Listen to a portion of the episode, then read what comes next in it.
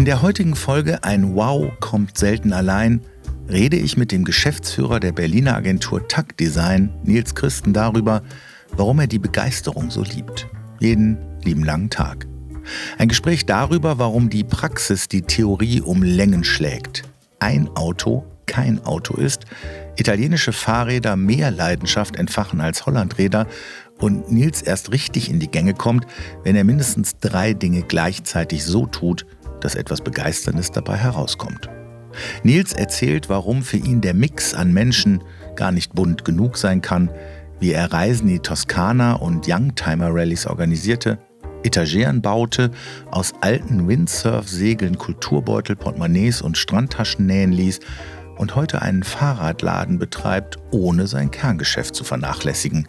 Immer auf der Suche zwischen unstet und stetig mit seinem großen Ziel, endlich Teilzeit erwachsen zu werden.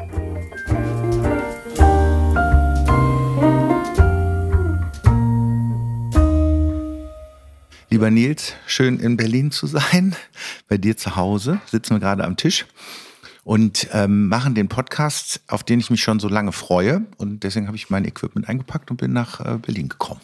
Und äh, du hast mich hier beherbergt und tust es immer noch, was ich super finde. Ja. Und ich würde gerne mit dir reden über dich, über uns und äh, freue mich, dass du dich äh, bereit erklärt hast, das zu tun. Ja, gerne. Das äh, ich könnte sagen, das ist eine Ehre jetzt für mich, weil wir uns schon so lange kennen und äh, über, über unsere gemeinsame Freundschaft auch beruflich dann ja irgendwann ein paar Dinge zusammen getan haben. Ja, und äh, da die Freundschaft bis heute anhält, äh, habe ich dich gern beherbergt oder habe ich dir gern ja ein äh, Obdach gegeben. ja, das heißt, und, ein, und ein Schlüssel habe ich und sogar ein Schlüssel, auch. Ja. Und äh, ja, und ich freue mich, vielen Dank auch für die Einladung, dass ich ja. mit dir den Podcast hier besprechen darf. Sagt ja. man das so? Ja, ja, so können wir das, glaube ich, genau. Wir sprechen den Podcast ein oder besprechen ihn. Wir haben uns kennengelernt 1991. Äh, nach meinem Zivildienst hat es mich nach Trier verschlagen. Ähm, mit meinem lieben Freund Tobias Übing. Der hat nämlich dort sein Lateinstudium äh, begonnen. Latein- und Philosophiestudium. Ich habe mich für Geschichte entschieden hm, und als zweites äh, Japanologie. Äh, das war aber mehr so eine, ähm, so eine kleine Randnotiz. Jugendliche Hybris, weil in meinem ersten Japanologie-Kurs saßen dann 15 Japaner und ich und ich glaube, ich war da nur einmal da letztlich. Das war auch ein Problem, weil ich wollte nicht unbedingt äh, Lehrer werden und äh, wollte eigentlich akademisch studieren, aber dazu komme ich gleich noch. Und dann habe ich jemanden kennengelernt, nämlich deine damalige Freundin, die Kirsten. Und darüber haben wir uns kennengelernt. Du bist nämlich mein ältester Studienfreund.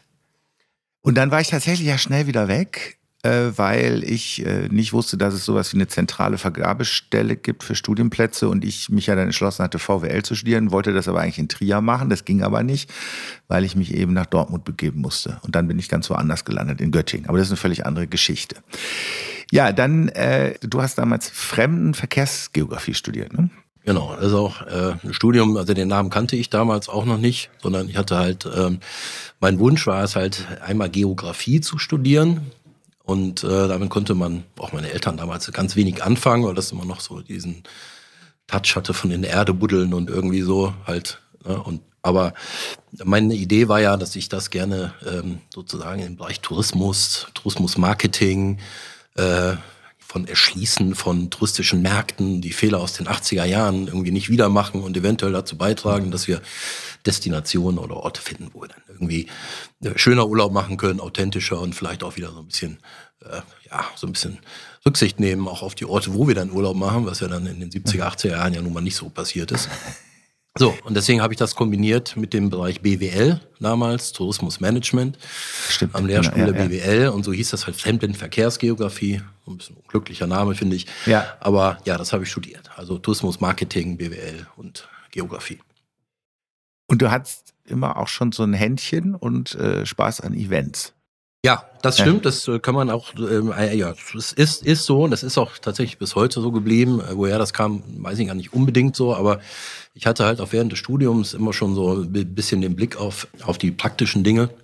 Habe mich dann schnell in so einem Forschungskreis angemeldet oder be beziehungsweise ich habe den mitgegründet mit so ein paar BWLern und Geografen und da haben wir dann äh, Kongresse, Symposien und so äh, organisiert mit so Entscheidern aus dem Tourismus. Ja, das waren so Manager von TUI und Gott weiß was irgendwie. Äh, und äh, ja, das ist ziemlich groß geworden und ziemlich intensiv. Und ich habe mich dann für den Bereich Messen und Veranstaltungen engagiert. Da so im Vorstand hieß das damals, gearbeitet während des Studiums und habe dann auch schon in Berlin die äh, ITB damals, diese internationale Tourismusbörse, mitorganisiert für die Uni und Stände gebaut und so. Und da habe ich sehr schnell ja so ein Faible halt so für das Thema Organisation, Event. So. Ja. Dann, genau. Und dann ging das irgendwie relativ fortschreitend. Ich hatte dann Freunde, die in Berlin waren, waren Fotografen und äh, die wollten auch mal in Trier eine Ausstellung machen und dann habe ich angefangen mit Ausstellungen, habe dann Fotoausstellungen organisiert und äh, die dann doch auch sogar einen Dicken erfolgreicher waren noch als unsere gemeinsame. Das kann ich mir jetzt Party. nicht so vorstellen, aber wenn du es sagst. Ja, ja gut, war muss natürlich, die Latte lag schon hoch, aber er hat gedacht, ich kann noch mehr. Und äh, da habe ich, glaube ich, zwei, zwei große Ausstellungen, Fotoausstellungen organisiert, gemeinsam mit der äh, Kunstakademie in Trier und hatte auch ein paar Sponsoren gefunden, ein paar Lokale und so. Und das war dann, äh, es hat dann tatsächlich so ein bisschen so eine Welle gemacht in Trier so auch und äh, es war cool. Es hat Spaß gemacht. Berlin war ja dann auch später ein bisschen nach Berlin gegangen. Das hatte möglicherweise auch Gründe, weil dich hat es dann schon auch ein bisschen in die große weite Welt gezogen, ne? kann man sagen, oder? Äh, ja, genau. Also es war so ein bisschen, ich habe dann, ich habe dann irgendwann angefangen äh, äh, mit einem Praktikum in Chemnitz. Da wollte ich ein ja. bisschen in die Diaspora. So, es lag aber auch daran, dass äh, sozusagen damals das Thema Freundschaft mit der Freundin, die über die wir uns kennengelernt haben, dass das dann ging dann auseinander und so und ich wollte dann weg und äh, habe dann einfach mal überlegt, was anderes zu machen und dachte so in Osten ist auch mal gut, Chemnitz ist auch war sicherlich auch eine Herausforderung. So im unsanierten Studentenwohnheim gewohnt und äh, dann bei einem Reisebüro ähm, ein Reiseveranstalter für Schülerreisen, ein Praktikum gemacht. Das war jetzt nicht so weit weg von Berlin und deshalb äh, war es so, dass ich in Berlin war, weil meine besten Freunde damals tatsächlich schon in Berlin waren. Das waren die Fotografen, von denen ich Ja, gesprochen habe. ja. Und ähm, die habe ich dann jedes Wochenende besucht und damit hat sich relativ schnell quasi ein Freundeskreis etabliert, bei dem ich mich wohlfühlte. Und den hatte ich jetzt an anderen Orten nicht so. In Trier waren dann viele weg irgendwann. Meine Familie selber ist auch weggezogen. Die sind dann nach Münster gezogen, mein Ja, Bruder nach München. So, und dann habe ich meine Heimat in gewisser Weise in Berlin gefunden. Ja, das war der Anfang. Ja, ich äh, äh, ja eine total spannende Stadt. Hast ja, ich weiß gar nicht, war das dein, war das die erste Wohnung eigentlich da auf der Veteranenstraße beim Bergstübel oder war das war das schon die zweite oder dritte? Also das war im Grunde die dritte Wohnung Ja, schon. Ich habe ja. erst äh, mit meiner damaligen Partnerin, also damals noch Freundin, Ja, äh, Corina in Wedding gewohnt, bei einem Freund zur Untermiete in dem Zimmer. Und dann haben wir gemeinsam in der Ohlauer Straße gewohnt. Das ist direkt neben der Wiener Straße. Das Ja. ist so, das war damals so, so ein bisschen so SO36. ja. Damals schon auch noch Bronx halt, Ja. so ein bisschen, wie ich das immer nenne. nur dabei. Ja, genau. Ja, ja, haben dann da in so einem, so, war ganz cool. Also haben wir da gewohnt. Wir haben da auch beide unsere Diplomarbeit dann auch in Berlin geschrieben. Dafür brauchten wir die Wohnung. So, und als das Kapitel dann auch geschrieben war, dann sind wir dann nach Mitte gezogen. Da habe ich aber dann nicht mehr mit Corina zusammen gewohnt, sondern mit einem Freund, mit einem Studienkollegen, Dem Uli. Mit dem Uli, der später sicher nochmal auftauchen wird, bei, bei den Geschichten, äh, mit dem Uli und äh, haben dann in der Veteranenstraße in Mitte gewohnt, über, dem Magne über der Magnetbar, die heute immer noch so als äh, absoluter Fußball-Cook-Event Ja. Room sozusagen legendär ist. Und äh, ja, da war eigentlich irgendwie alles legendär damals noch. Völlig unsaniert, zerböllert und sowas. Da kann ich mich auch noch, da war Ja. eigentlich wirklich nichts, ne? Nee, Ja, war wirklich da gab es auch wenig. den ja. Eimer, den legendären Punkladen, der Eimer. Das war auch völlig im Eimer, das Ding. Das war absoluter Schrott. Aber war halt einfach eine schöne Zeit. Fällt mir gerade ein, weil äh, ich greife jetzt mal ein bisschen vor, Mhm. du neben dem, was du momentan machst, äh, wo, wo wir gleich drauf kommen, ähm, hast ja einen Fahrradladen. Und in Berlin war das Thema Fahrrad doch mit Uli auch schon mal eins, oder erinnere ich mich da falsch? Genau, ja, das war, ähm, deswegen sa- sagte ich halt, da kommen Sie ja nochmal ins der- Spiel. ja, genau. Weil wir hatten damals auch schon, ja, wir waren auch schon mal so ein bisschen unternehmerisch gesteuert, sage ich mal. Das war, der Uli war halt, äh, kommt aus Münster, hatte gute Kontakte nach Holland. Ich hatte Kontakte überall irgendwie hin, aber nur nicht nach Holland. Und dann ähm, war es eigentlich Ulis Idee, das muss man ihm auch schon auf jeden Fall anrechnen, dass er sagte, lass uns doch einen Fahrradladen aufmachen. Und äh, so ein bisschen unser Rest irgendwie so Studium und das dahinleben, bevor wir genau wissen, was wir machen wollen, noch mit so einem Fahrradladen machen. Wir kaufen uns gebrauchte Holland-Fahrräder mit so einem 7,5 Tonner nach Holland und schiffen die nach Berlin und äh, machen Fahrradladen in Mitte auf. Haben wir auch gemacht. Zweitwart.de, damals auch mit Internet-Domain schon. Und äh, haben dann einen äh, Laden aufgemacht für gebrauchte Holland-Fahrräder. Der ist ziemlich eingeschlagen und ähm, hat uns schön finanziert und äh, der Laden, äh, im Grunde gibt's den Laden heute noch. Also nicht mehr mit mir und nicht mehr mit Uli auch, aber es gibt ihn noch. Er hat äh, mehr als 20 Jahre überlebt. Wow. Hat das dann jemand übernommen oder wie äh, habt ihr das dann? Ja, das war ein bisschen, äh, das war vielleicht unglücklich, also nicht für mich, weil ich bin relativ schnell dann ausgestiegen, weil ja. äh, da kommen wir dann äh, nachher. aber das Thema Hollandrad war nie so meins. Ja. Ich habe halt gedacht, ja, Fahrräder cool, aber Hollandräder waren mir immer viel zu kompliziert und zu schwer ja. und äh, ja. die Klientel war auch nicht so, war nicht immer so ein bisschen oh, nerdy, so langweilig so irgendwie. und da habe ich gesagt, nee, so Hollandräder nicht. Irgendwann habe ich mich dann verabschiedet, habe gesagt, ich habe ein Jobangebot, äh, ich gehe mal richtig arbeiten und Uli wollte aber unbedingt den Laden äh, weiterführen und hat das auch gemacht. So, ne? Hat er sich aber viele Jahre später, sagen wir mal, unternehmerisch oder wirtschaftlich etwas übernommen oder es waren ein paar unglückliche sag ich mal, unglückliches Zusammenspiel von auch vielleicht so ein bisschen, bisschen Wirtschaftskrise und dann irgendwann ja. auch, äh, ja, weiß ich nicht, äh, der Markt hat sich verändert und äh, dann Als hat er sich überhoben. wissen wir ja, wie manchmal laufen genau, kann. Ne? Ja, ja. hatte zwei, hatte auch zwei andere Läden noch mittlerweile in Kreuzberg und äh, das war wohl einer zu viel, glaube ich. Und dann hat er dann irgendwann den Laden sozusagen so ein bisschen umgangssprachlich, ich würde mal sagen, an die Wand gefahren, ja, mit vielleicht auch ein paar Fehlern oder so. Aber super Produkt eigentlich, aber egal, hat irgendwie nicht funktioniert und dann hat er den Laden verkauft. Also hat sich da losgelöst und hat gesagt, nee, ich äh, so. Er hat ja zwischendurch auch seinen Doktor gemacht und so, ist ein richtig guter Typ. Und er arbeitet heute als Geschäftsführer von einer Firma, die sich äh, mit irgendwie was mit Fahrradversicherungen oder ah, also äh, beschäftigt. Ja, ja, ja, ist ja, dabei geblieben. Ja, ja, hat doch Bücher geschrieben für den ADFC und so. Ah, ja, okay. Ja, doch. Also, kannter Mann. Ja. Du hast gerade gesagt, du hast deinen Job angenommen und bist dann im Prinzip in der Eventbranche ja zunächst mal gelandet. Aber vielleicht war das auch gar nicht der erste Arbeitgeber. Ich weiß, dass wir uns dann mal in Düsseldorf immer getroffen haben, als dann die Fernsehmesse immer war, wo im Grunde genommen die großen Fernsehsender, vor allem natürlich die privaten, dann ihren potenziellen Werbekunden mal zeigen sollten, was für ein geiles Programm sie auf die Beine gestellt haben. Ne? Ja, äh, richtig. Das war so ein bisschen die Hochzeit des äh, Privatfernsehens damals noch. Äh, die Messe hieß Telemesse, das Telemesse, richtig? genau.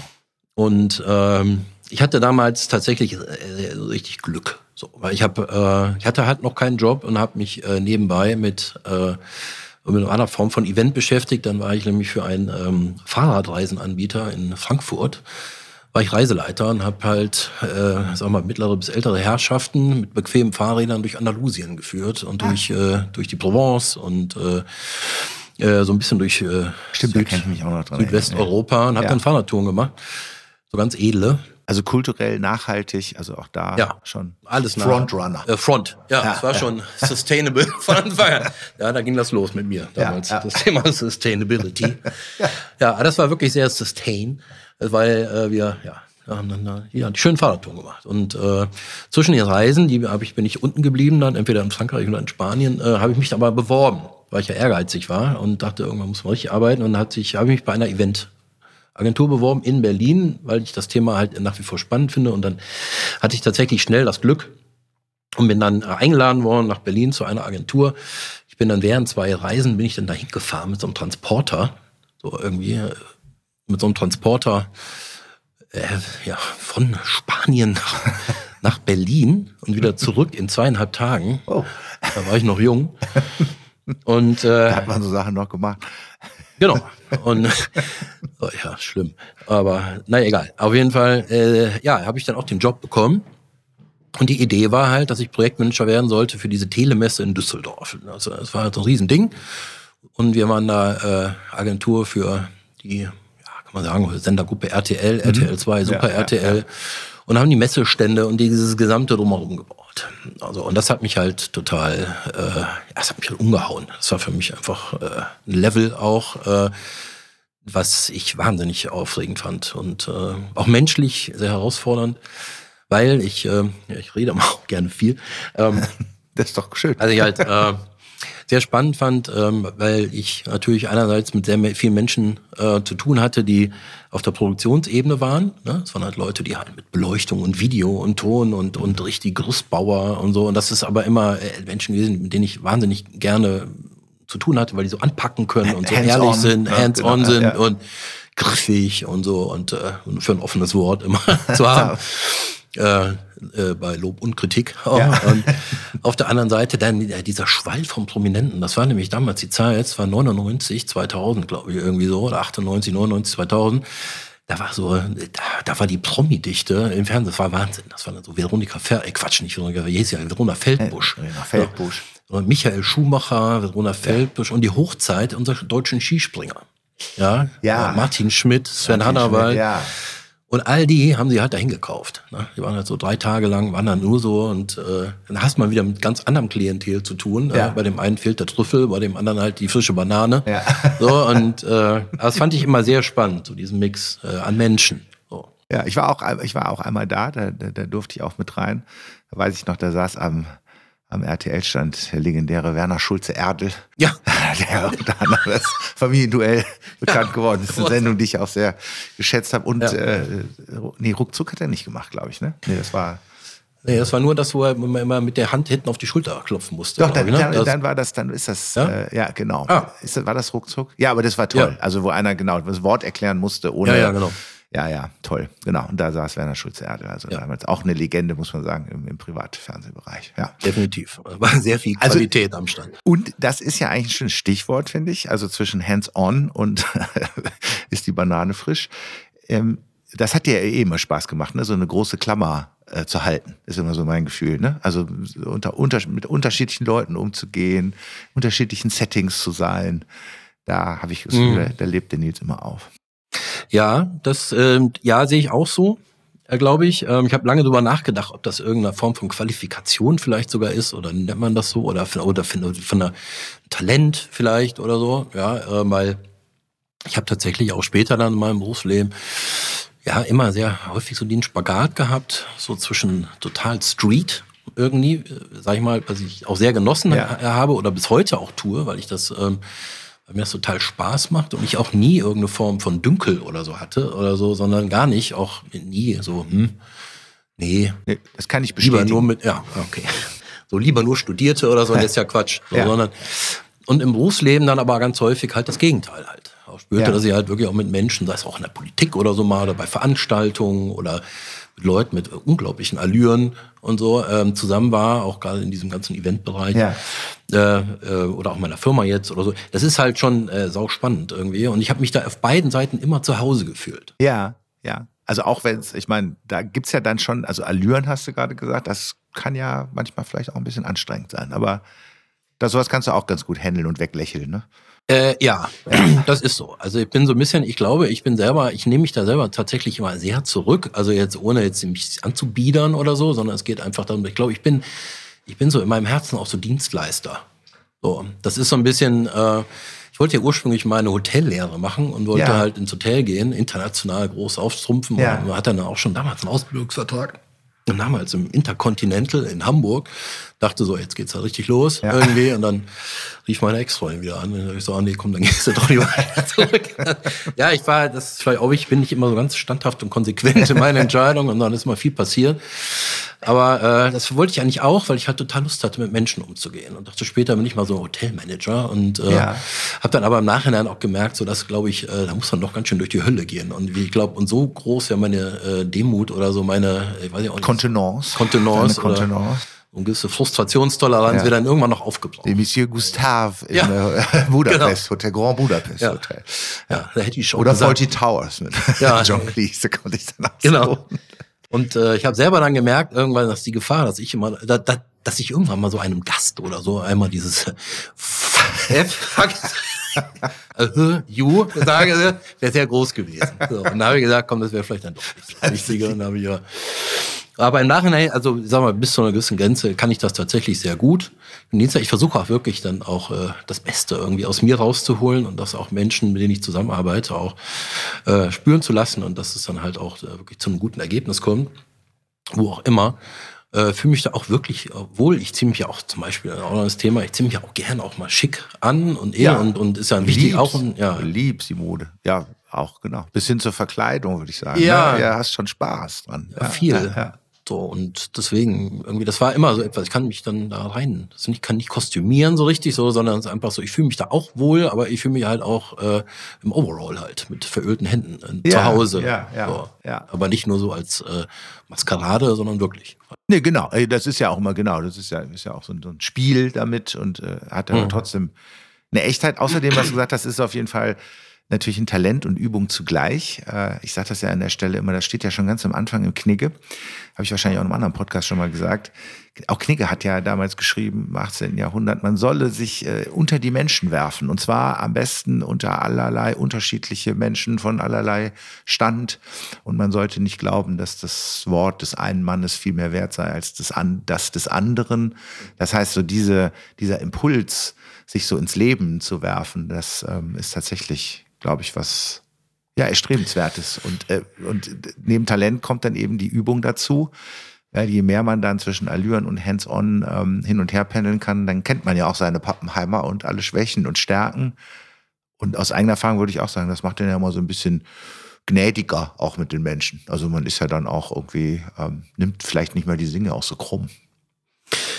Ja, also ich sag mal, ja, Bestätigung, das ist richtig. Aber ich habe nur auch jetzt gerade noch mal ein bisschen überlegt oder auch nachgedacht, Ja. weil ähm, das ist etwas, was mich wirklich viel begleitet hat, auch bis heute und wa- was ich auch wirklich gerne mache. So und ich äh, gehe da auch gerne mal ins Gespräch oder in, in, in Diskurs mit Freunden oder Freundinnen halt, mit denen ich über das Thema rede. So, ähm, das, also weil es in meinem äh, jetzt auch aktuell so in Projekten, die ich so mache und so, dann immer mal wieder auch mit Menschen zu tun habe, bei denen die Sachen, bei denen auch Freunde sagen so, hey, wie machst du denn das? So irgendwie, also pff, so Chapeau halt, so, also könnte ich nicht, ne, irgendwie und ich denke, dass das dann schon, also das, eine Gabe ist jetzt zu viel, aber so ein gewisses Talent und Übung halt, ähm, die ich halt sehr gerne äh, die ich halt sehr gerne wahrnehme. Ich will mal eine, eine ganz kurze Anekdote erzählen, ganz, ganz Das kurz. ja, Ähm, nee, also ganz, ganz, ganz lang.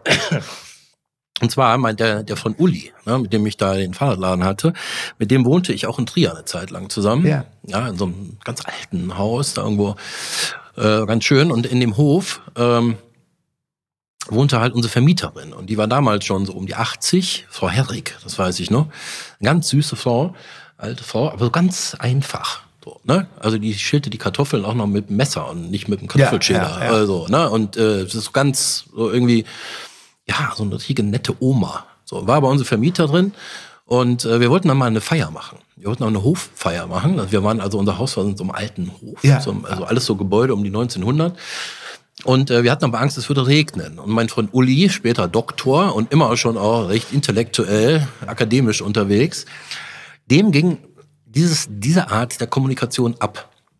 Es war immer schwierig, dass er, dass er mit Menschen, von denen er dachte, sie sind nicht so sein Level, mit denen konnte er irgendwie nicht so richtig reden. Also die haben ihn nicht verstanden und er hat sie nicht verstanden und äh, es fehlte halt einfach so ein Zugang. Ja. Und das war mir früher immer schon wichtig oder bewusst. Ja. So, dann kam die Idee, dass dann irgendwann, er war nämlich in so einem Segelverein oder kannte Freunde in einem Segelverein, und dann kam er auf die Idee, so ein Segel von so einem riesigen Segelboot da einfach über den Hof zu spannen. Als äh, Regenschutz. Ja. Dann ging er irgendwann zu der alten Frau hin und sagte, liebe Frau Herrich, äh, wir haben eine Idee, wir feiern hier ein Fest und so weiter und wir würden gerne ein Hochseesegel über den Hof spannen. Und Ja. guckte ihn so an, so, was? Was ist los? So, was ist los? Was ist, was? Hochseesegel? Was ist das denn? Und dann, anstatt dann gleich runterzukommen und zu sagen, oh, ihr habt sie jetzt, glaube ich, nicht, ver sagt er wieder, ja, ein Hochseesegel halt. Ja. Ich sagte, ich stand dahinter, sag mal, Uli, äh, Hoch, wer, welche Frau mit, äh, äh, die versteht doch gar nicht, was du meinst halt. Na, da habe ich halt irgendwie, habe ich ihn so zur Seite genommen und gesagt, Frau Herrlich, also wir haben die Möglichkeit, an so ein Riesentuch zu kommen, so ein Riesending. Das sieht aus wie eine Tischdecke, nur halt irgendwie 10 mal 20 Meter, können wir die da, ah ja, ja, selbstverständlich. Ja. Und das ist so ein bisschen, Ja. und er hat auch bei dreimaligen Kopfschütteln halt gar nicht verstanden, dass er das Thema, ja, überhaupt, dass er sie nicht erreicht. So. Ja, Kommunikation ist ja ja ein schönes Beispiel für Missverständnisse, ne? Also dass du und und auch eine gewisse Geschmeidigkeit äh, Mhm. zu haben und zu gucken, wo ist der andere gerade. Ja, das ist auch, ich glaube, das ist wirklich, das ist eine, das ist eine Übungssache und äh, auch Spaß dran haben, glaube ich. Also so aus meiner Erfahrung auch. Ne? Man muss schon auch irgendwie, man muss die Menschen schon ein bisschen mögen. Oh, ne? sonst, Ja, so wird, sonst Menschen- ist das halt auch, ist es schwierig. Ich glaube, ein bisschen mit Menschenfreund hat das auch zu tun. Ja, so, ne? Weil das Oder? ist, genau. Und es ist auch so, ähm, es geht ja gar nicht darum, dass ich dann äh, mich auf das Niveau herablasse oder so. Ne? Nee. Ist, darum, darum geht es ja nicht, sondern es ist ja, es hat ja was damit zu tun, dass ich merke, wie ist mein Gegenüber. So, und ähm, ich habe ja nicht zu erwarten, dass die, die Person irgendwie genau die gleiche Sprache spricht wie ich. So, Genau, Irgendwie. Und ja, genau. äh, ich, ich lasse mich ja da nicht irgendwo drauf hinab, sondern es ist einfach eine andere Form der Ansprache, weil ich mich einlasse. Auf Genau, weil man ja auch, auch das Ziel hat, dass man sich irgendwie verständigt. Ne? Genau. Also das ist ja eigentlich das Haupt, das Hauptziel. Du bist ja dann, äh, um äh, nochmal in die, äh, in die Fernsehbranche zurückzukehren, da warst ja, wie lange warst du insgesamt dann in dem Bereich? Gar nicht so lange. Das waren drei Jahre, vier Ja. Jahre. Das war überhaupt nicht lange. Ah, okay, aber auch eine prägende Zeit, so wie Ja. unsere, wie unsere in Trier. Und dann wurde dann schon das Agenturkapitel aufgeschlagen. Sind wir dann schon bei Tina Tack? Ja, Ja, sind wir. da kamen wir ja. dann dahin, weil ich äh, traf dann in einem quasi, ja, auch in einer Phase, wo ich schon überlegte, so, hm, wie geht's da weiter? So Events, ist auch schön, aber hm, und das spürte ich wieder, ich bin ja jemand, der auch gerne selbstständig arbeitet vielleicht. Ich war damals auch gar nicht angestellt, sondern habe mich als Freiberufler, äh, weil Ah, ich wollte okay, immer schon ja, alles ja, andere ja. sel- selber so in die Hand nehmen. Und habe dann äh, überlegt, so was, ja, wie kann es weitergehen? Ne? Das lief auch so ein bisschen so, hm, war gut. Also, na, aber naja, so bin ich halt, man sucht halt immer nach einer gewissen Zeit nach, nach neuen Herausforderungen. Neue Herausforderung. Ja, Dann traf ich eine alte Studienkollegin wieder, eine Studienfreundin, die äh, mittlerweile auch in Berlin war, bei der UFA in Babelsberg als Grafikdesignerin angestellt war, sich kurz äh, vor unserem Treffen selbstständig machte. Ähm, ich traf sie beim Feier oder so, Party in der Bar und da haben wir uns äh, unterhalten und dann äh, sagte sie, Mensch, ich habe mich gerade selbstständig gemacht in Berlin. Ich habe, sie sagte schon, ich habe eine Agentur, das war aber nur sie halt. Ja. Und du willst doch, ich kenne dich doch, du willst doch auch irgendwie, ja, hast du nicht Lust, wir machen das zusammen. So. Und dann äh, habe ich mal kurz drüber nachgedacht und dann habe ich halt recht angstfrei gesagt, ja, ich habe zwar gar keine Ahnung von Grafikdesign, ich weiß, weiß ja nicht, was das ist, so, außer dass ich schöne Sachen angucke. Aber ich habe halt Agenturerfahrung, habe Ja. halt mit viel Geld auch schon Ja. jongliert, so in dem Bereich. Ich könnte ja vielleicht den administrativen Part machen und mich um Kaufmännische kümmern, während du äh, malst. Ja. Oder damals so. Ja, das ist schön. Und äh, ja, so haben wir dann damals 2002 Wirklich zu zweit, Mal ne? zu zweit Ja. angefangen und äh, in Kreuzberg in so einer Loft unterm Dach und haben dann angefangen Grafikdesign zu machen. Das hieß dann irgendwie Tina Tack Atelier für Grafik. Ja, ein bisschen Tüdel halt so, aber Ja. so war das halt die Zeit. Meine damalige äh, Partnerin war auch so, ne? war immer sehr blü blümerant und äh, sehr ja, kreativ in ihrer Art und so Atelier und so. Es musste immer alles so ein bisschen sehr künstlerisch sein. Ja. War mir aber egal. Und äh, ich brauchte ja eh erstmal eine Zeit lang, um mich da zurechtzufinden. Und dann, äh, ja, ein Jahr später haben wir dann gleich eine GmbH gegründet und dann hieß das Ding nur noch äh, TAC-Grafik. Und Ja. äh, so ging das dann so weiter. Dann hast du ja dann erstmal so deine Rolle da finden müssen. Was hast du im ersten Jahr dann eigentlich gemacht? Warst du dann der Mann, der ähm, Vertrieb gemacht hast, äh, Organisation, ähm, Menschen kennengelernt? Wie habe ich mir das vorzustellen eigentlich? Also eigentlich alles. Ja, Das war wie so ein Praktikum. wie immer irgendwie bei dir eigentlich, ne? Eigentlich Ja. alles, ne? Ja. Alles. Ja, eigentlich wir- wirklich alles. Also von, ja, es war wirklich wie ein Praktikum. Ich habe auch nichts verdient. Ich habe auch gesagt, ich will erstmal ein knappes Jahr gar nichts verdienen, weil Ja. ich das, äh, ja, vielleicht ein bisschen was, aber äh, erstmal reinfummeln, ob ich das überhaupt kann. Und dann äh, habe ich alles gemacht von, ich habe mit Druckereien gesprochen, ich habe mich in das Produktionsthema eingefuchst. So, was heißt denn eigentlich Druck? Was gibt es denn da alles und so. Und dann habe ich dann irgendwann angefangen, auch ja, mit Tina dann über Angebote zu reden, habe dann Angebote formuliert, Ja. habe dann auch äh, mich um das Rechnungswesen dann irgendwie gekümmert und das war ja alles noch übersichtlich. Aber es ging dann doch relativ schnell für so eine zwei, äh, zwei Mann, ein Mann, eine Frau Bude relativ schnell los. So, und dann äh, wurden auch ganz gute Umsätze gemacht. Und dann, äh, ja, dann hatte ich dann irgendwann den ganzen Bereich Administration. Also ich habe mich ums Kaufmännische gekümmert, um die Produktionsabwicklung. Damals Ja. wurde halt noch viel mehr gedruckt als Ja, heute. ja, halt. Wir waren sehr stark im Printbereich, so hieß das, oder heißt das ja heute noch tätig. Und äh, da habe ich mich um die gesamte Abwicklung gekümmert und habe also ihr als Kreativen und später dann äh, unseren ersten Praktikanten und so halt so das, den, wie nennt man den Rücken freigehalten. Den Rücken frei halten. Ja, ja, genau. Und dann war das ja irgendwann durchaus mit Bezahlung. Ja. Ich meine, das war wann? Also nur mal die Zeitläufe so ein bisschen abzustecken. Ja, das war dann 2004. Ja, siehst du, also auch schon, auch schon Ja. 18 Jahre her. Ja. Ja, 2004 war das, weil da haben wir dann sozusagen, hatten wir schon die GmbH, weil wir immer relativ schnell klare Verhältnisse haben wollten. Und da haben wir dann auch unseren ersten großen Pitch gewonnen und äh, mit Hilfe, mit Mithilfe ihres Mannes damals, der ist Arzt gewesen, damals in Berlin. ja. Und äh, hat uns den Kontakt zu der Firma Schering ermöglicht, Ja. die ja in Berlin Ja. noch war. Und äh, wir durften da pitchen, das heißt also quasi ein Angebot mit Präsentation abgeben für ein Patientenmagazin äh, aus dem Bereich Multiple Sklerose. Und äh, ja, das haben wir dann auch gewonnen. Das haben wir auch wirklich ganz eigenhändig gewonnen. Da war dann kein Vitamin B mehr dabei. Das Ja, war dann tatsächlich. ja. Das Entree, aber dann musst Ja, du selber schon, laufen. Schon, ja. ja. schon das war ja, äh, das hatte doch schon schön abgefeiert, oder nicht? Das war damals ja, genau. Wir hatten ja, keine großen Belastungen und so, alles war Ja. geil. So, ne? Ja. Irgendwie haben wir dann halt erstmal schön abgefeiert und so. Da haben wir auch so einen Vertrag bekommen, so Rahmenvertrag. Ja. Der war zwar Ja. nicht budgetiert, aber wir hatten halt einen Rahmenvertrag. Und haben dann bis im Grunde genommen, ich glaube ich, 14 Jahre lang dieses Patientenmagazin gestaltet und Ja. redaktionell begleitet.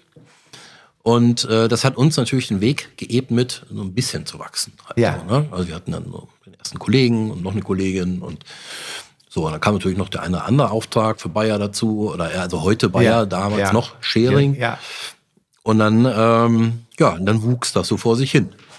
ja, ist ja dann auch ganz ordentlich gewachsen, kann man sagen. Und äh, was kam denn bei Sharing?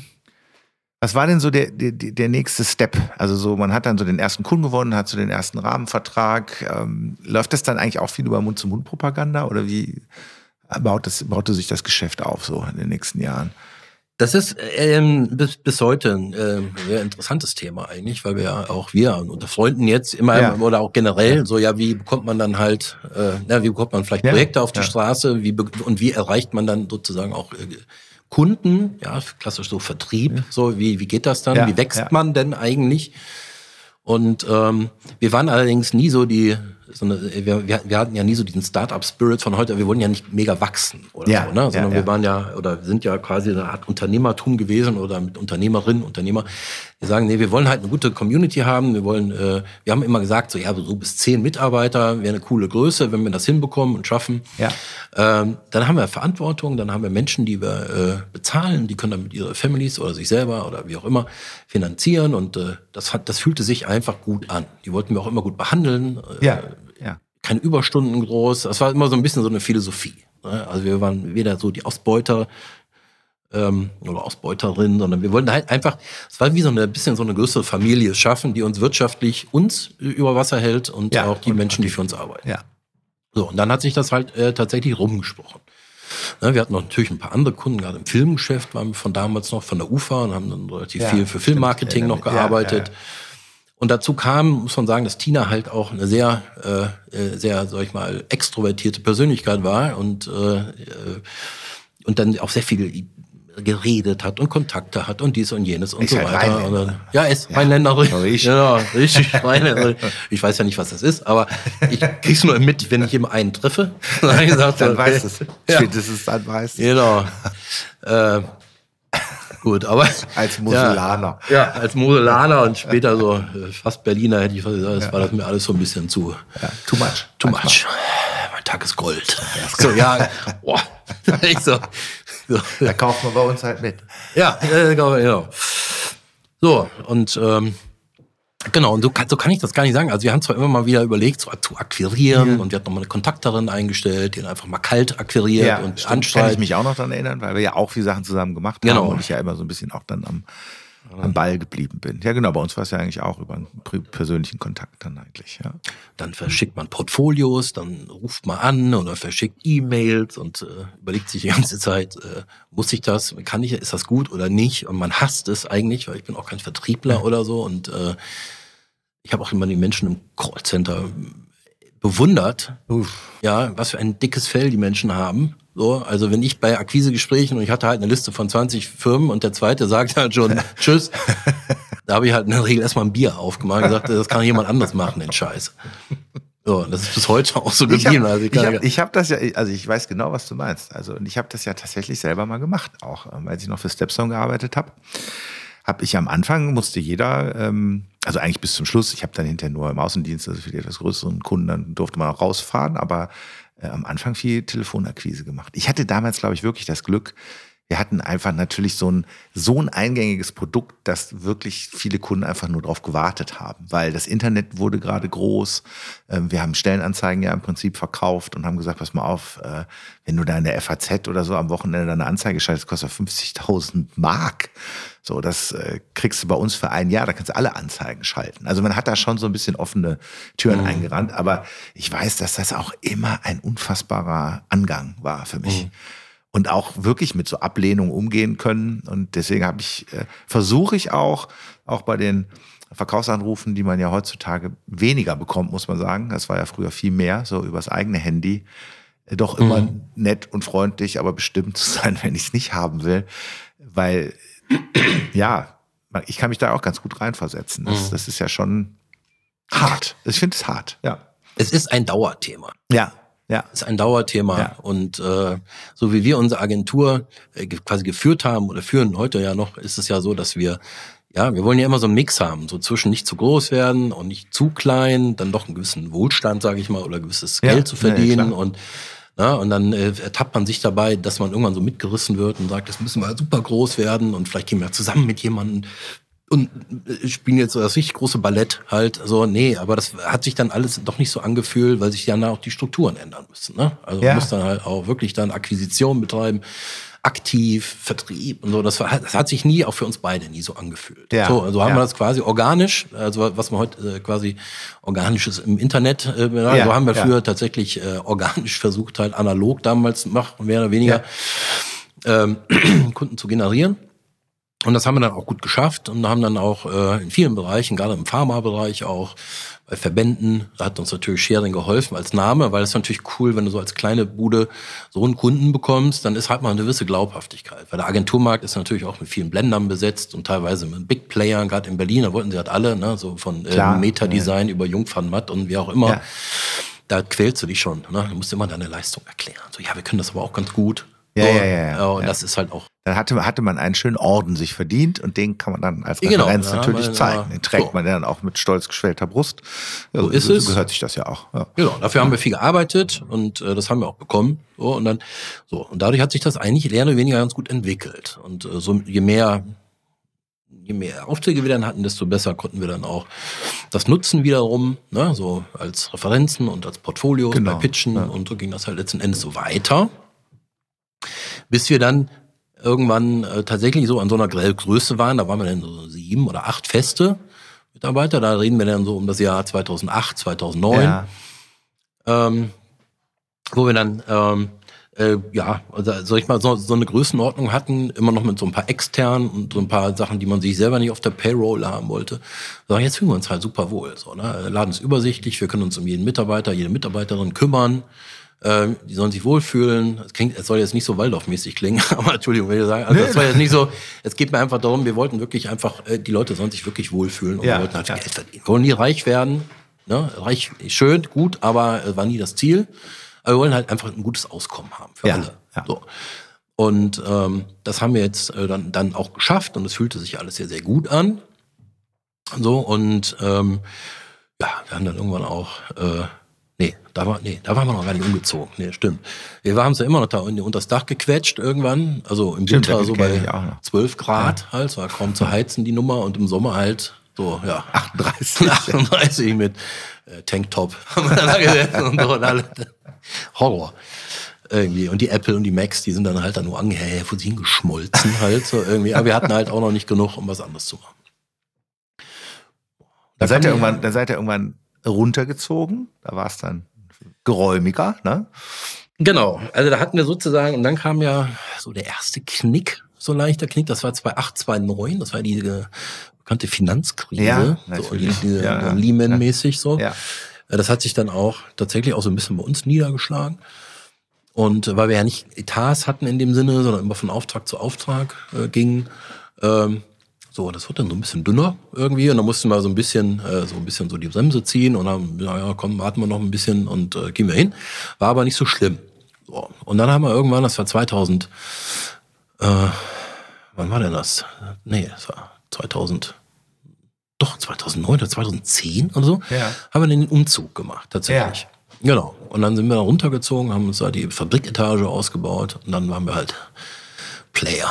So in so einer Mega-Loft, so im, äh, im gleichen Gebäude auch, aber war so eine super Loft, so eine alte Fabrikhalle. Das ging damals noch, in, auch Kreuzberg SO36. Ging das halt, sogar ja, Köpenicker ja. Straße haben wir das dann schön, äh, ja, uns zusammengezimmert und haben halt wirklich tolle Büroräume gehabt. So, und dann ging es auch eine ganze Zeit lang richtig cool, so 2010, 2011, 2012.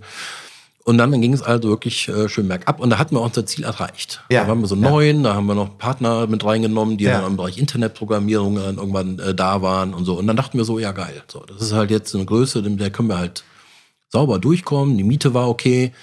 Äh, wir konnten uns alle irgendwie mal ein gutes Auto kaufen und so. Ja. Ja, und so, ohne jetzt mal groß drüber nachzudenken und so. Ich spreche jetzt nicht von irgendeiner G-Klasse oder so, sondern ich spreche jetzt von einfach, sagen wir mal, von einem Auto, was nicht 16 Jahre alt ist, sondern vielleicht mal so eins leasen halt. So, das war ja bis dato auch so ein, so ich lease ein Auto, war ja so für Erwachsene. Das wir ja noch nicht. So, aber haben wir dann auch gemacht, so sau cool irgendwie und äh, ja, so war so, so ging das dann vor sich hin und wir haben uns halt schön entwickelt. Irgendwann, ihr heißt ja immer noch nicht mehr Tag Grafik, sondern Tag Design. Irgendwann ist Tina ja von Bord gegangen. Ja. Die musste wieder ins Rheinland zurück. Aber ihr seid geblieben. Ähm, Ja. Der Michael Grüß, mit dem du das ja heute auch zusammen machst, so federführend, der ist ja auch schon länger dabei. Mit dem habe ich auch schon sehr erfolgreiche 2006, Projekte. mhm. Der hat ja sehr schöne Sachen auch damals für uns gemacht, für Moritz und mich. Ähm, waren ja, also von der Webseite und wir hatten Mhm. sehr schöne Imagebroschüren und wir haben ja da immer sehr eng und vertrauensvoll auch mit zusammengearbeitet. Es war ja auch mal echt cooles Zeug und auch viel, viel bunte Sachen und so. Hat immer großen Spaß gemacht.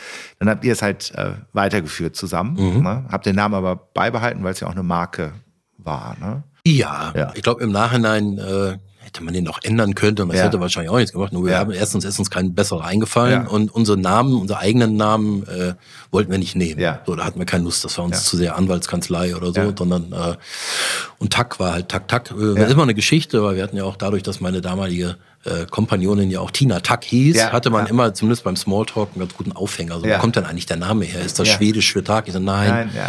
So, und dann konnte man halt zumindest mal so zehn Minuten eine Geschichte erzählen und wenn man dann, konnte man auch dann gehen. Ja, ja im Smalltalk, also Ja, bei ja. der Kommunikation. So, Ja, also, also- ein Aufhänger ist ja im Bereich so. Ja, so der Aufhänger, übel, ne? der hält immer so fünf, sechs, sieben, acht Minuten, konnte man den machen und entweder man war dann interessant genug oder halt dann, ja, so, ne? Der, da fällt mir jetzt gerade was ein, weil du vorhin das gesagt hast mit dem, mit dem Unsteten. Ich muss ja immer mal was Neues machen. Jetzt reden wir ja schon so lange über Tack. äh, Das, und das ist ja gar nicht unstet, ist ja sehr stetig. Aber du hast ja nebenbei immer noch andere Sachen auch gemacht, die dich fasziniert äh, haben. Du hast aus alten Windsurf-Segeln Kulturbeutel und äh, Hip-Bags äh, gemacht. Du hast äh, aus alten Tellern äh, Etageren gebastelt. Äh, gebastelt ist das falsche Wort natürlich, gebaut. Und ähm, hast jetzt wieder einen Fahrradladen und verkaufst äh, alte italienische Rennräder der 80er und 90er Jahre. Also lass uns doch mal ein bisschen auf dieses Gebiet auch äh, hingehen, weil ich wenig Menschen kenne, die so leidenschaftlich neugierig sind und diese Ideen, die sie im Kopf haben, dann auch immer umsetzen. Da haben wir im Vorgespräch darüber gesprochen, wie das so ist mit Ideen und Ideen haben ja viele, aber das dann auch wirklich zu machen mit aller Leidenschaft und manchmal aller Verrücktheit, aber immer mit, mit viel Liebe, würde ich sagen. ne? Ich habe immer noch die äh, Kulturtasche auch. So, jetzt bist du dran. Ja, das ist ja so, wir haben ja eben vorhin beim Gespräch Ja, auch mal gesagt, ja, die Idee irgendwie so, ja, die, die Idee alleine ist Kacke. Ja, halt, ja, so, ne? ja. Und das ist, äh, stimmt auch Ja. tatsächlich. Das ist etwas, was mich äh, tatsächlich auch äh, immer irgendwie schon begleitet hat. Und ich habe das mal geliebt und mal gehasst. Das ist heute auch noch so. Äh, meine Frau, also damals äh, Corina, mit der ich dann ja auch mittlerweile auch äh, dann verheiratet war irgendwann und äh, hat das auch immer mitgetragen. Das habe ich aber nie so also habe ich nie so begriffen, sondern ich habe mal gedacht, ich finde das bestimmt alles super, was ich mache. Aber äh, das war jetzt äh, auch nicht so immer der Fall. So, das musste ich dann auch irgendwann mal schlucken, das Thema, dass es nicht alles so super cool ist irgendwie. Aber War ich glaube, bist es, übrigens nicht, ja, dass ihr bis ja, genau. auftaucht. Ne? Nein, nein, genau. Also wir sind, ja, das hat das auch, auch das hat's überstanden. Also wir sind nach wie vor verheiratet, haben auch zwei Kinder Ja.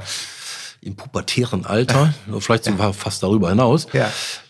Ja, aber ja, du hast recht. Also es ist so, dass ich ähm, immer irgendwas nebenbei machen musste. Ja. Das ist so ein bisschen, ich habe das immer so lapidar gesagt, ich bin also ADHS gesteuert halt, weil ich halt irgendwie so Multitasking, ich konnte mich halt auch im, im Job häufig nie so auf eine Sache gleichzeitig konzentrieren, sondern ich habe auch, ich weiß gar nicht, ob man das sagen darf, so als Selbstständiger, ich kann ja auch am besten arbeiten, wenn, wenn drei Sachen gleichzeitig laufen. Ja, Also, ja, ne? das heißt, da läuft irgendwie ein Doku im, äh, auf dem zweiten Monitor und noch ein Podcast und ich telefoniere und gleichzeitig schreibe ich ein Angebot. Ja, ja. Ne? Ist eine Arbeitsweise, die jetzt nicht jedem gefällt und auch, äh, die auch viele nicht nachvollziehen können.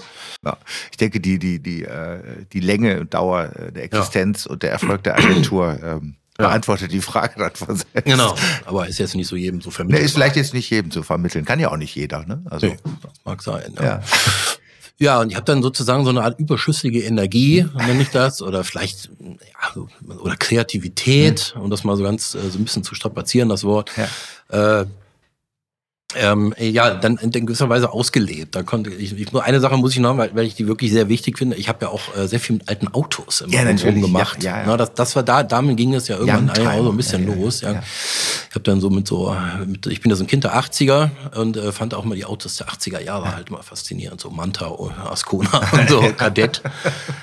Oder so ein BMW, Heckantrieb, Sechszylinder. Das war halt, ja, es zeigt auch so ein bisschen, so ein bisschen Street, so ein bisschen einfach. Schnell durfte es bei mir auch mal sein.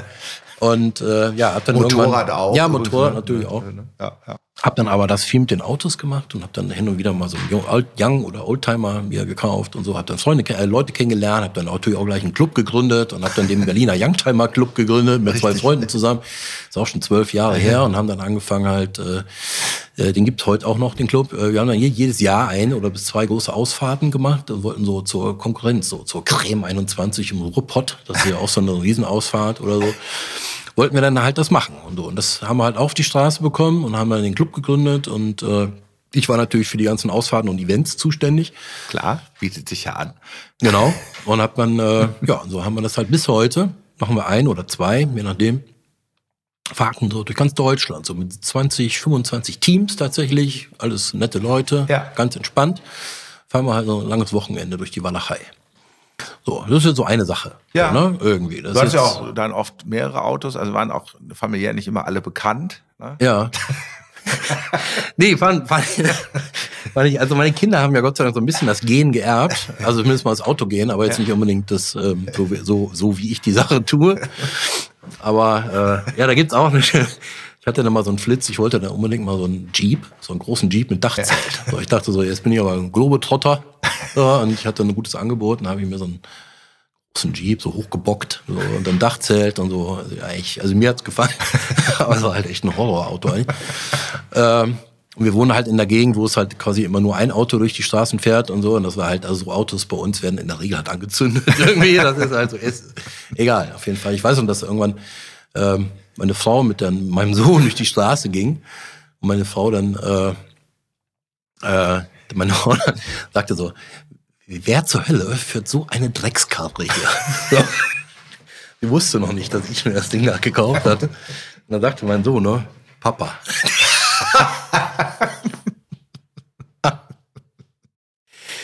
so, Oha, ich Ja. kann mir vorstellen, was dann Alter. Ja, da gab's richtig Gewitter zu Hause halt. Von dem Moment an durfte ich halt keine Transaktion mehr autotechnisch machen, die irgendwie äh, ohne sie. Sonst wäre es halt vorbei gewesen. Die Zwei-Wege-Authentifizierung. Zwei Wege Authentifizierung, genau. Fingerabdruck, Scan, also ohne geht gar nicht mehr. Genau. Ich habe auch, genau, Limit. so, Limit erreicht. Drei, drei Wagen, äh, zwei Motorräder und drei Ja, Autos äh, genau. erreicht. Kontosperre ja, und so. Kontosperre. nee, das, so, so ging das halt immer so, Alter. So, das war so die eine Sache und so, ja, und dann kamen halt die Ideen, von denen du gesprochen hast. Du bist ja auch alter Windsurfer, muss man dazu sagen. Auch das hat ja immer so einen Bezug gehabt, ne, zu dem, was du, was du gemacht hast, ne?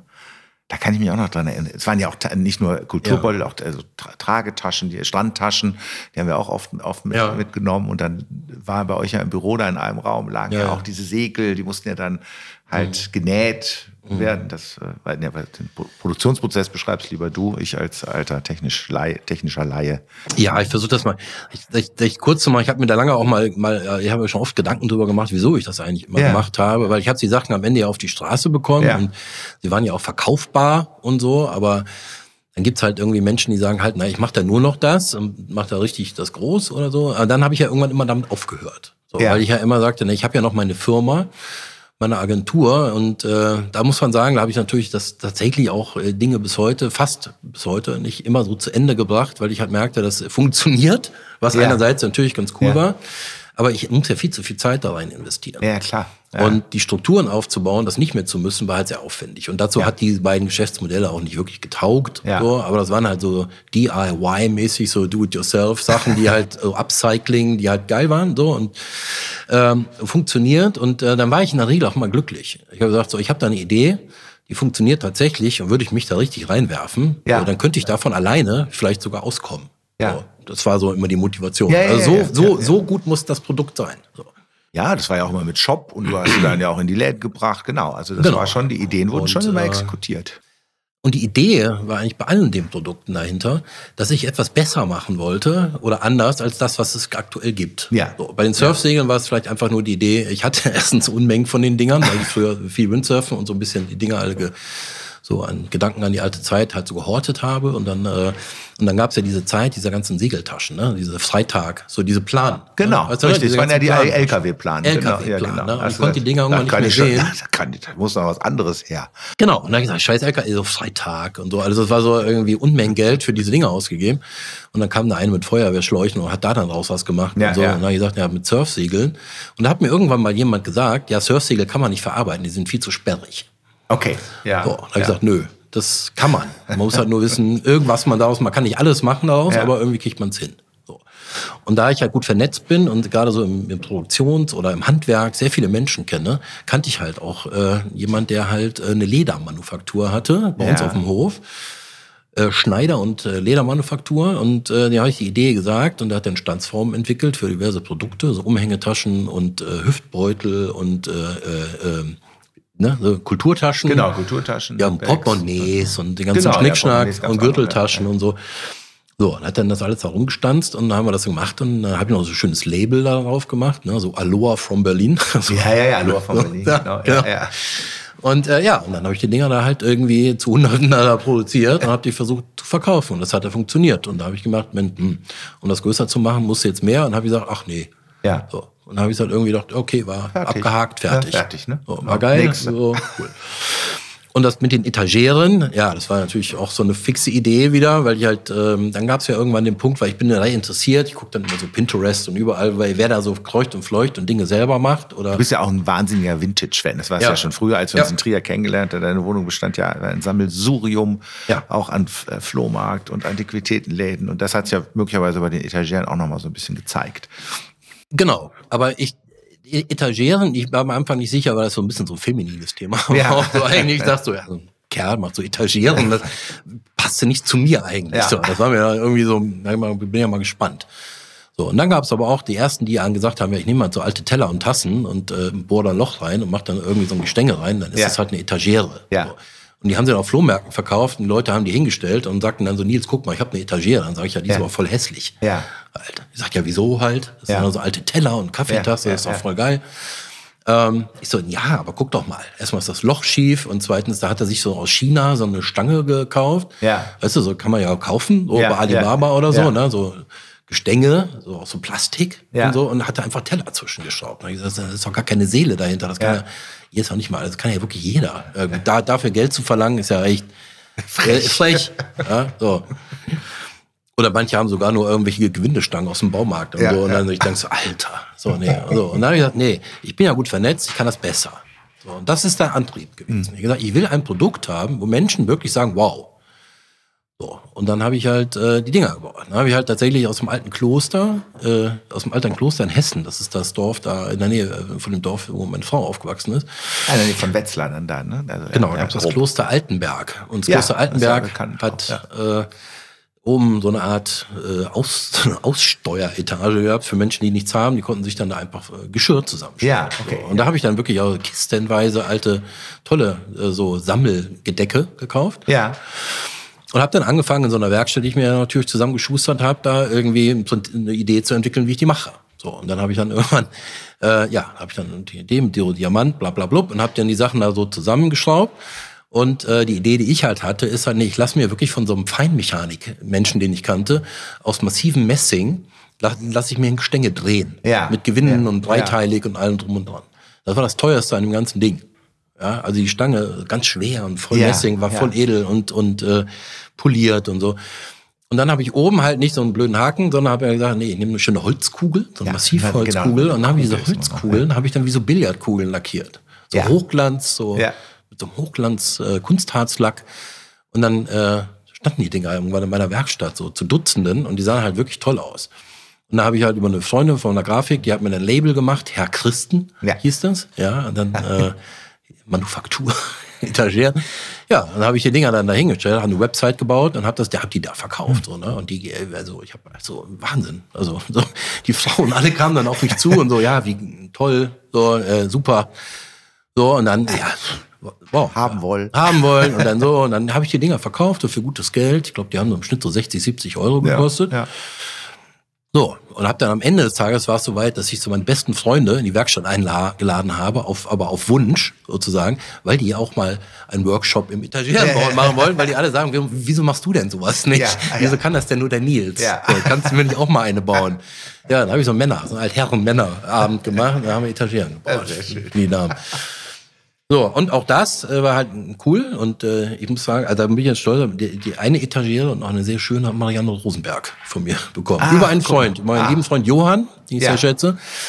Der äh, hat sozusagen bei mir eine ganz tolle Etagiere gekauft und hat die Marianne Rosenberg geschenkt, die sind Ja. befreundet, und hat mir dann ein Foto geschickt. Und gesagt, Ja. sie nutzt sie auch. Und habe ich aber vor lauter Schmuck nur noch die Kugel oben gesehen. Habe gesagt, sie ist in Gebrauch. So, ich sag,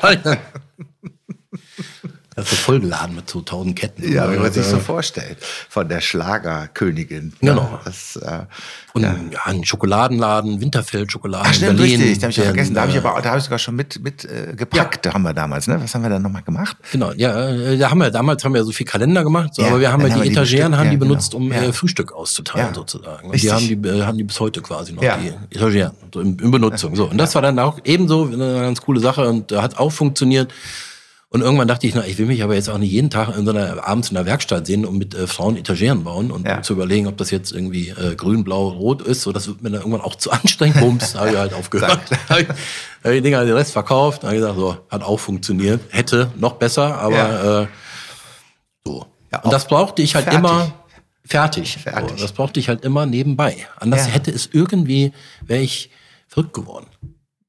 Ja, ist total äh, faszinierend. Ich fand das ja auch immer unglaublich beeindruckend. Also mit dieser Vitalität und äh, mit dieser Leidenschaft und äh, ja auch mit der Kreativität, muss man ja sagen. Das ist ja ähm, fast ein Kunstprojekt mit den Etagieren. Ich habe noch mal so eine technische Frage dazu. Wie bekommt man denn in, das ist ja dann Porzellan, wie bekommt man in dieses Loch da rein, ohne dass der Teller zerspringt? Wie geht das denn? Äh, das, ich glaube, das Schwierigste, also das Loch reinbohren Ja. Ist gar nicht so schwierig, weil da Okay. gibt's so Diamantbohrer. Okay, und der. Ja, das sind dann äh, so, so Rundbohrer, Ja, nicht so Fliesenbohrer, sondern richtige Diamantbohrer. Und die werden dann immer mit so ein bisschen Flüssigkeit, kommt so leichtes Öl oder dann- Wasser nehmen ja, und dann okay. wird das so äh, stetig hüllt, sozusagen, ne? Ja. So steht da. Steht- äh, steht da das Diamant hüllt steht Stein. Diamant Hüllt äh, Stein, den Stein. Durchlöchert. den Äh, Teller. löchertes Porzellan. Ja. ja. So, und dann wird das halt so smooth, äh, dreht sich das da rein ja, und äh, dann ist irgendwann das Loch da. Dann macht das so Ja. Kling und äh, die Verlustrate ist gar nicht so hoch. Also das geht wirklich äh, super. Das große Problem ist tatsächlich, und da habe ich mir die Zähne ausgebissen, ist die Mitte zu finden bei so einem blöden Teller. Ja, okay. Ja. Weil die Teller sind ja in der Regel zwar rund, aber wenn du schöne, äh, schöne Gedecke von damals haben willst, dann kannst du dich vielleicht erinnern, da sind da auch schon mal so Ausbeulungen dran. Stimmt, das hat ja immer so einen kleinen Rand, so genau, Ziselieren ja, ja, und, ja, so, ja, und so ja. Löcher und Ja, äh, stimmt, ja. Ne, oder so Ja, ja. Ohren irgendwie, Ja. wo du dann denkst, oder ha ja. Henkel oder so. Stimmt. Ja. Ja, und da mal die Mitte zu finden von dem Ding, da habe ich mir wirklich die Zähne ausgebissen. so, weil es sieht, es sieht nichts beschissener aus, wenn das Ding auch nur drei Millimeter daneben ist. Ja. Dann ist das fertig und dann Ja. denkst du, hier stimmt was nicht. Ja. So, und dann war ich so, dann konnte ich das Ding nicht verkaufen. Ja. Ich habe eigentlich, nee, geht nicht. so, weg. So. Und dann habe ich aber äh, tatsächlich irgendwann so eine Art Werkzeug gefunden, das genau für diesen Zweck da ist. Ja. So, irgendwie sieht aus wie so ein riesen, weiß gar nicht so genau, wie so eine Fühlerlehre oder wie so ein, Okay. wie so ein äh, Geodreieck nur in Ja. Metall und so. Und dann da kann man tatsächlich äh, in jeder Form die Mitte finden. Cool. So, Ja. ja. Und das Schwierigste dann ist halt, einen Ansatz zu finden. Also wenn du die Mitte hast und du gravierst die Ja. so, äh, dann den Diamantbohrer genau in der Mitte zu halten, das Ja. war auch noch schwierig. Dann macht er immer so ein Sup und dann ist er so weg, weil er halt, weil die so glasiert sind. Ja, Ja, die müssen ja erstmal greifen. stimmt. Ja, oben hast du ja immer die Glasur. So, ja. und dann manchmal flogen die? Teller halt weg, so, ne? Machst du so an, dann und halt so. Der Teufel Ja. steckt halt im Detail. Ja, danke für die, für die technische Aufklärung. Dafür Ja. bist du ja auch immer äh, sehr gut. Da stehst du mir immer sehr, Ja. sehr zur Seite bei solchen Sachen. Dann müssen wir natürlich jetzt an der Stelle auch über das äh, jetzige äh, Nebenprojekt in Anführungsstrichen äh, äh, sprechen, weil das ja ein bisschen anders äh, aufgebaut ist, weil du hast ja jetzt noch nebenbei einen Fahrradladen eröffnet und der ist ja auch jetzt wieder ein bisschen stetiger, also damit bist du ja noch nicht fertig, der läuft Nee, damit ja, bin ich noch nicht. Ne? Und Ja. das ist äh, die Geschichte, die du mir damals jetzt fand ich so toll, ähm, wie das überhaupt alles begonnen hat, weil du ja dann auf einen Italiener äh, gestoßen bist, der mehr Räder hatte, als du eigentlich dachtest. Genau. Und mit dem du äh, dann ja auch kommunizieren musstest. Auch das ist eigentlich eine schöne Geschichte. Genau. Also ich bin, ich glaube, ich habe auch manchmal Glück. So, das muss man auch sagen. Es ist ja nicht nur, dass man äh, so manchmal manche Dinge ergeben sich so und ich hatte habe das Gefühl immer das Gefühl gehabt, dass ich relativ Glück habe, irgendwie so Dinge zu finden auf einmal, die ja, die ähm, einfach vielleicht ein Ticken besser oder anders sind als ähm, äh, hätte ich es nicht gehabt, wäre es alles viel schwieriger geworden. So. ja, ja. Man muss da vielleicht ganz kurz nochmal, das will ich auch nicht zu lang machen, weil ähm, meine Firma ist ja dann, hat ja dann, äh, entstanden ist ja diese ganze Idee eigentlich, weil wir ja durch die äh, Corona-Pandemie in der Agentur das erste Mal tatsächlich so einen richtigen Schlag ins Gesicht bekommen Ja, haben. Wir ja. haben dann halt, äh, nebenbei hatten wir ja, äh, neben Bayer und so natürlich noch viele andere Kunden. Haben wir für die Ministerien gearbeitet in Berlin, für einige. Und aber immer auch natürlich, wie bei mir, immer, immer im Bereich Event, Kongress, Branding Ja, und so weiter. Und haben dann halt äh, durch einmal durch die damalige Bundestagswahl 2017, wo wir lange keine Regierung gefunden haben, relativ lange schon äh, einen Auftragseinbruch gehabt. Die haben dann gestoppt, die ganze Veranstaltung. So, und dann kam Corona und da haben die halt im März 2020, haben die halt abrupt aufgehört, jegliche Kongresse oder Veranstaltungen zu machen Ja. mit Vorbildfunktionen. Und wir hatten aber den Rahmenvertrag und mussten halt aufhören zu arbeiten. So, es gab nichts mehr. Und ich habe dann in einem Jahr und einem Monat so viel Geld verloren an Umsatz oder meine Firma, dass wir wirklich, also da war wirklich, äh, ja, kurz vor, knapp. Da, Ja. boah, das war wirklich Ja, ganz ja. schlimm. Da mussten wir halt nochmal umziehen und so weiter. Ähm, und bin ja nun auch einen Ticken älter mittlerweile und ich dachte so, nee, also das äh, schaffe ich nicht. Das gehe nicht hin. Also, Ja. äh, ist halt wirklich, äh, ist halt wirklich jetzt so richtig äh, Ja. ernst. So. Gut. Ähm, und da kam eigentlich so die Idee, weil ich gesagt habe, okay, pass auf, ich habe ein gewisses Puffer noch finanziell, das eigentlich für was ganz anderes gedacht war. Äh, bevor ich jetzt irgendeinen Kredit aufnehme, den ich eh wieder zurückzahlen muss, äh, dann stecke ich halt mein Geld da rein in die Firma, überbrücke sozusagen, äh, mit in Hoffnung, wir kriegen Ja, das Ding und ja, die Kacke mit ja. der Pandemie hört irgendwann auf. Ähm, aber den Rest, da mache ich was anderes. Das war eigentlich die Grundmotivation. ja, okay, ich habe halt gesagt so, nee, ich habe jetzt noch so und so viel Geld, ich äh, muss mal wieder was machen, was mich selber inspiriert, Mhm. sonst drehe ich durch. Und dann kam ich auf diesen Fahrradgedanken, weil ich ja mit Uli damals den schon hatte und dachte so, jetzt diesmal werden es aber keine Hollandräder, sondern diesmal werden es Rennräder. Ja, jetzt mal wie ich will. Jetzt, jetzt gebe ich hier den Takt an. So, jetzt quatscht mir keiner rein. Jetzt mache ich hier selber. So. Und dann, ähm, ja, und dann kam relativ schnell das Glück, weil ich dachte, okay, wie mache ich das? Ich sagte, nee, ich will italienische Rennräder haben, weil italienisch ist halt cool, ja, Campagnolo und diese ganzen Namen und äh, die Geschichten dahinter und so Qualität, geil, Style, so wie Alpha oder Ferrari, das war alles so ein bisschen so ein Ding. Da Ja. dachte ich so, okay. Ja, dann googelte ich da vor mich hin und hab dann so gedacht, ja, wo krieg ich denn die blöden Räder überhaupt her? So, und äh, mir war das halt wie immer zu aufwendig, irgendwie bei Ebay oder so zu gucken und zu sagen und äh, für jedes Fahrrad da durch die Walachei zu fahren. So, da hab ich gedacht, nee, das ist kein Geschäftsmodell, wenn ich da für jedes Fahrrad da so und so viele Stunden aufbringe. Ist ja Quatsch. Schwierig, schwierig. So, also habe ich mal ebay.it eingegeben, Italien, und äh, habe dann da mal so auf Italienisch irgendeinen Quatsch da eingegeben, also nicht dann so BC und so. Ja. Und hatte äh, BC, glaube ich, BC äh, Vintage oder Ja. so, so ein Quatsch. So, irgendwie eingegeben, da kamen mal so ein paar italienische Rennräder und dann habe ich äh, einen gefunden, der hatte wirklich viele, also ein paar, äh, und die waren auch super günstig. Wo ich sage, ja, die würde würde ich hier viel mehr Geld bezahlen. Ja. So, und da ich aber kein Italienisch spreche, habe ich halt angefangen, äh, es war 2020 im Juni, habe ich halt angefangen, ihm äh, quasi äh, äh, da über Ebay da noch Ja. sozusagen über Übersetzer Ja. ja, äh, übersetzt, äh, dann Dings zu schreiben, sag mal, du hast so viele Räder, ähm, können wir das nicht außerhalb auch äh, vielleicht von Ebay, vielleicht kriegen Ja. wir da was hin und so. Also, und dann schrieb er halt zurück, ich wieder übersetzt, und er sagt, ja, ich habe noch viel mehr und so. Und äh, ja, können wir machen. Wir können ja in Zukunft dann über WhatsApp oder so reden. Ja. ja über Messenger. Und der wusste aber nicht, dass ich überhaupt kein Italienisch spreche, ist ja auch egal. Ja. So, ist ja schön heute, ist egal. so, ist einfach, ähm, ja, und dann fingen wir halt an, so, dann sagte ich, ja, pass auf, ich schreibe dir mal eine Nachricht, was, was ich suche. So, und dann habe ich ihn da so alles wieder übersetzen lassen, so mit WhatsApp. Dann habe ich gesagt, ich suche Rennräder aus den und den Zeiten und so weiter und so fort. Und ein bisschen Eroica-tauglich, also diese Oldtimer-Fahrradtouren da Ja, mitfahren ja, können ja. und so weiter und Campagnolo und er so, ja, ja. So, und dann irgendwann so nachts, glaube ich, oder so, machte das so, so ding, ding, ding, ding, ding, ding, ding. da kam ich dann, glaube ich, so 188 Nachrichten, was alles Bilder waren. Und das waren alles Fahrräder. Alles italienische Rennräder. Und ich so, Alter. So, und dann ganz am Ende hieß es so, ich, ich habe noch viel mehr. so, Ich habe noch viel mehr. ja, aber noch viel mehr. Und ich dachte, ei, das ist ja interessant. Ich mache Ihnen ein Angebot. Dass Sie Ja, das das, können. genau. Das so, und jetzt, jetzt mach was draus. Jetzt mach was draus. Ja, ja, Du Okay. hast ja gefragt. Ja, der Ball lag jetzt äh, im Strafraum. Ja, und da bin ich dann immer relativ zackig unterwegs und da habe ich gesagt, okay, dann mach ich das jetzt Alles auch. klar. So, Ja. da da war ein Laden bei uns um die Ecke frei, da war mal ein Fotograf drin, der war jetzt leer. Und dann Ja. äh, bin ich da hin und gesagt, kann man die mieten? Und sagte er, ja, was wollen Sie machen? Ich sag so, ja, ein Fahrradladen für äh, so. Und er so, aha. Ich so, ja, hm. So, und dann habe ich ihm aber das erklärt und dann hat er mir den Laden vermietet. Ja. So, und dann habe ich Ja. mit Freunden den Laden umgebaut und so und äh, Ist sehr, sehr schön, dieser Ja. Laden. So. Weil wie immer, also für mich ist wichtig, ich brauche eine gewisse Ästhetik, die mir gefällt. Und das ist, ein, da, dass ich in dem Fall einen Raum schaffe, äh, wo wir uns auch wohlfühlen. So. Also Ja. es ist mehr so, dass der ganze Ambiente war auch für mich und meine Familie damals so ein bisschen, wo ich dachte, so, da haben die Kinder können da auch mal hin und äh, chillen oder ja. so. Ja, ja ich glaube, wir ist ja haben auch dann, sehr, sehr, auch wieder sehr liebevoll, ja, Ja. mit viel Geschmack, wie, wie du halt so bist. Ja. Ja, und dann haben wir das Ding da so äh, ausgebaut irgendwie und da habe ich halt mein Geld dann reingesteckt. Da habe ich, glaube ich, die ersten 50 Räder gekauft von ihm. Die hat er mir dann auch alle für einen guten Kurs nach Berlin geschickt, in Paketen und so. Und ja, und dann ging das halt los. So, und dann habe ich, dachte so, jetzt, boah, jetzt muss ja mal ran. Ja. So, und dann Ja. habe ich das gemacht. Und dann habe ich halt eine, Web, eine Website gemacht. Ich verkaufe aber nur äh, analog. Also ich kauf, verkaufe nur im Laden. Ich habe auch Ja. nur zweimal die Woche aufgehabt Ja. am Anfang. Ja. Und äh, habe das dann gemacht. So, habe das natürlich ein bisschen vernetzt, so in diesen lokalen Online-Sachen und so. Ne?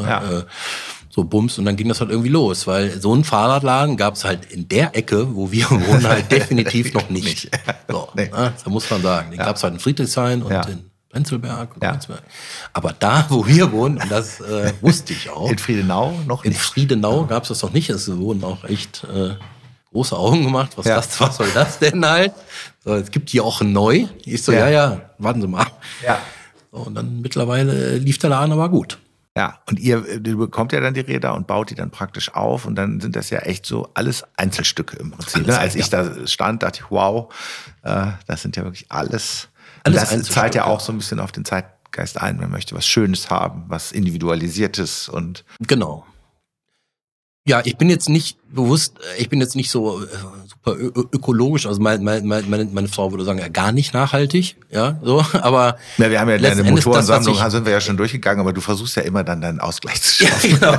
Ja, ich glaube, das, was ich so Autotechnik gemacht, ich glaube, das- da muss ich heute noch für abbezahlen, meinen Fußabdruck, aber Ja, äh, ja. äh, mein CO2-Fußabdruck. Versuchst aber- dann wenigstens die Fußabdrücke anderer kleiner zu machen, Ja. die die Fahrräder kaufen. Das ist auch gut. So ist es auch. Ja. Gleicht das vielleicht aus. Ja. Also ich lasse nicht klimaneutral drucken, sondern Ja. ich mache dann so Dinge, die dann für sich vielleicht dann doch so ein bisschen Genau. nachhaltig sind. Sustainable. Sustainable. Ja. Ich gleich dann sozusagen ein bisschen was aus. Und da sind wir wieder am Anfang des Studiums, genau. Ja. auch da. Ähm, Frontrunner. Ja, so, Ja. ja. und dann äh, machen wir das. Dann bauen wir Ja. die auf, dann bauen wir sie um. Mittlerweile bauen wir auch äh, Individualbauten. Äh, Ich lasse auch mittlerweile tolle Rahmen lackieren, habe mein eigenes Label sogar auch, habe meinen eigenen Namen zum Fahrradlabel gemacht und äh, mache dann so Single-Speed-Umbauten. Also Aber jetzt nicht mehr Herr Christen, sondern das heißt nur noch Christen. nur noch Christen. Und äh, super cool. Also zwischen dem TEN, das E habe ich weggenommen. Also man kann immer noch Christen, also Ja. wählen und so, ist halt fancy. ja.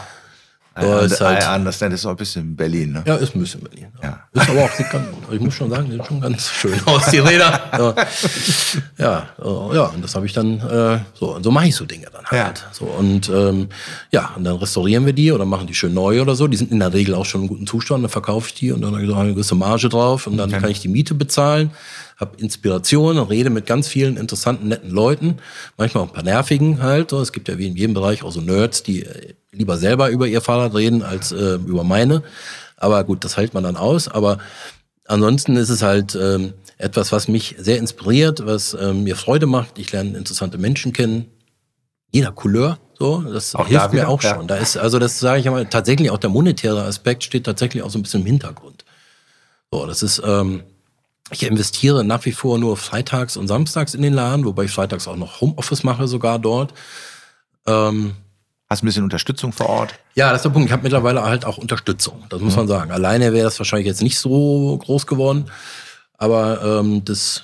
Auch ähm, da zeigt sich wieder der Teamplayer, der ja. auch da in dir steckt. Ne? Ja. Ja, ja. So. Also kann ich meine Zeit quasi unter Kontrolle halten, kann mein Kerngeschäft noch ähm, der Agentur pflegen mhm. und das Ding gebe ich jetzt auch nicht auf. Also das ist einfach schon, das ist einfach zu schön. So. Ja. Das ist echt gut. Ja, hast ja gerade nochmal gesagt, du, du, du, du machst halt gerne Dinge. Von daher, was ich ja im Vorgespräch schon sagte, unser gemeinsamer Freund Richard hat ja gestern mhm. noch zu mir gesagt, der Nils, der ist einfach ein Macher. und wenn, äh, und wenn, äh, genau, und alle, die das jetzt hören und das Gefühl haben, sie müssten irgendwas, was der Nils gemacht hat, noch irgendwie erwerben. Also ein paar Sachen gibt's ja leider nicht mehr. Nee. Da müsste man dann mit Marianne Rosenberg ins Gespräch gehen. Ja. Oder mich fragen, ob ich noch einen Kulturbeutel habe aus äh, Segelstoff. Aber ich auch bei mir ist ist, glaube ich, eng. Aber also ich habe noch ein paar Devotionalien, habe ich noch. Hast du also noch, ich kann mir auch noch kannst äh, du noch mal ins Lager gehen. Ja. So, die Agentur wurde ja auch schon äh, besprochen. Also wer das Gefühl ja. hat, er braucht Designunterstützung, digitaler, analoger und sonstiger Art, der weiß auch, an wen er sich jetzt zu wenden hat. Ja, ja. über Fahrrad habe ich ja auch schon nachgedacht. Also ein Paket geht dann irgendwann nach Düsseldorf. Wer sich da noch draufhängen möchte, der ja, melde sich dann auch. Genau. So, also, ja, cool. Äh, ja, so ist halt mit der Zeit halt einfach einiges zusammengekommen, so, was nicht immer einfach ja. zum Handeln ist, auch mit der Familie. Ich glaube, das ist ja, das hast du ja auch. Auch dein Tag hat nur 24 Stunden. Ja, das hast du ja auch mitbekommen manchmal, dass man sagt, okay, da kommt man dann noch, das muss man auch irgendwann mal ernst nehmen, ne? dass, dass, dass man nicht nur immer sein Ding durchziehen kann, so, dass es dann irgendwann auch äh, um Absprachen geht und äh, wie meine Frau gerne sagt, auch mal irgendwie man äh, äh Teilzeit erwachsen wird. Im wenigstens. Ja, wenigstens ja. mal Teilzeit ja, erwachsen ja. wird. Und äh, da bin ich noch nicht so fertig. Aber bisher ist es, glaube ich, doch eigentlich einigermaßen gut. ist, also besseres Abschlusswort kann man doch überhaupt nicht finden. Danke, dass, dass du das äh, so vital äh, und wie du halt bist, so vors Mikro gebracht hast. Ich hatte einen Riesenspaß. Das ist ein sehr, sehr schöner Podcast geworden. Vielen Dank dafür. Ja, ich bedanke mich, dass ich mal die ganzen Kram, den du ja privat auch schon so oft gehört hast, auch mal wirklich mal so en bloc ja. ins Mikro sprechen ja, durfte. Aber und, wenn, äh, wenn, jemand so schön erzählen kann, dann hört man sich das ja gerne ja, öfter. Sehr schön. Ich danke dir auch, lieber danke, Michael. Danke, lieber Nils. Und äh, wir sehen uns auf jeden Fall ja heute Abend noch mal wieder, um äh, mit einem weiteren Freund, dem lieben Jörg, ein oder zwei Bier trinken zu gehen. In diesem Sinne. In diesem Sinne. Lass es dir gut. Bis später. Tschüss. Das war der liebe lange Tag. Der Podcast mit tollen Menschen, die spannende Dinge tun. Eine Produktion von Michael Schellberg und Michael Scheibenreiter Musikbetriebe.